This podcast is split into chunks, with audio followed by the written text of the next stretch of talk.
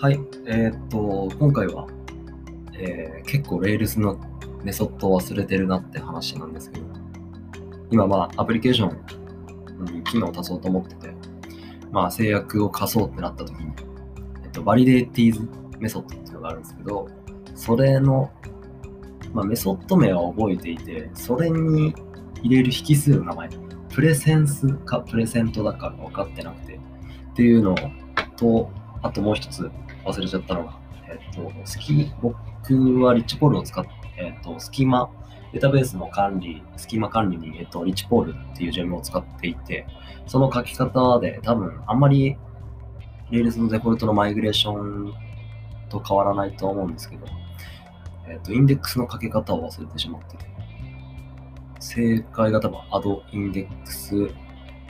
テーブル名、カラム名に、えーユニークっていうキーを引数に入れてあげればよかったんですけど、それを忘れちゃいましたっていう話ですね。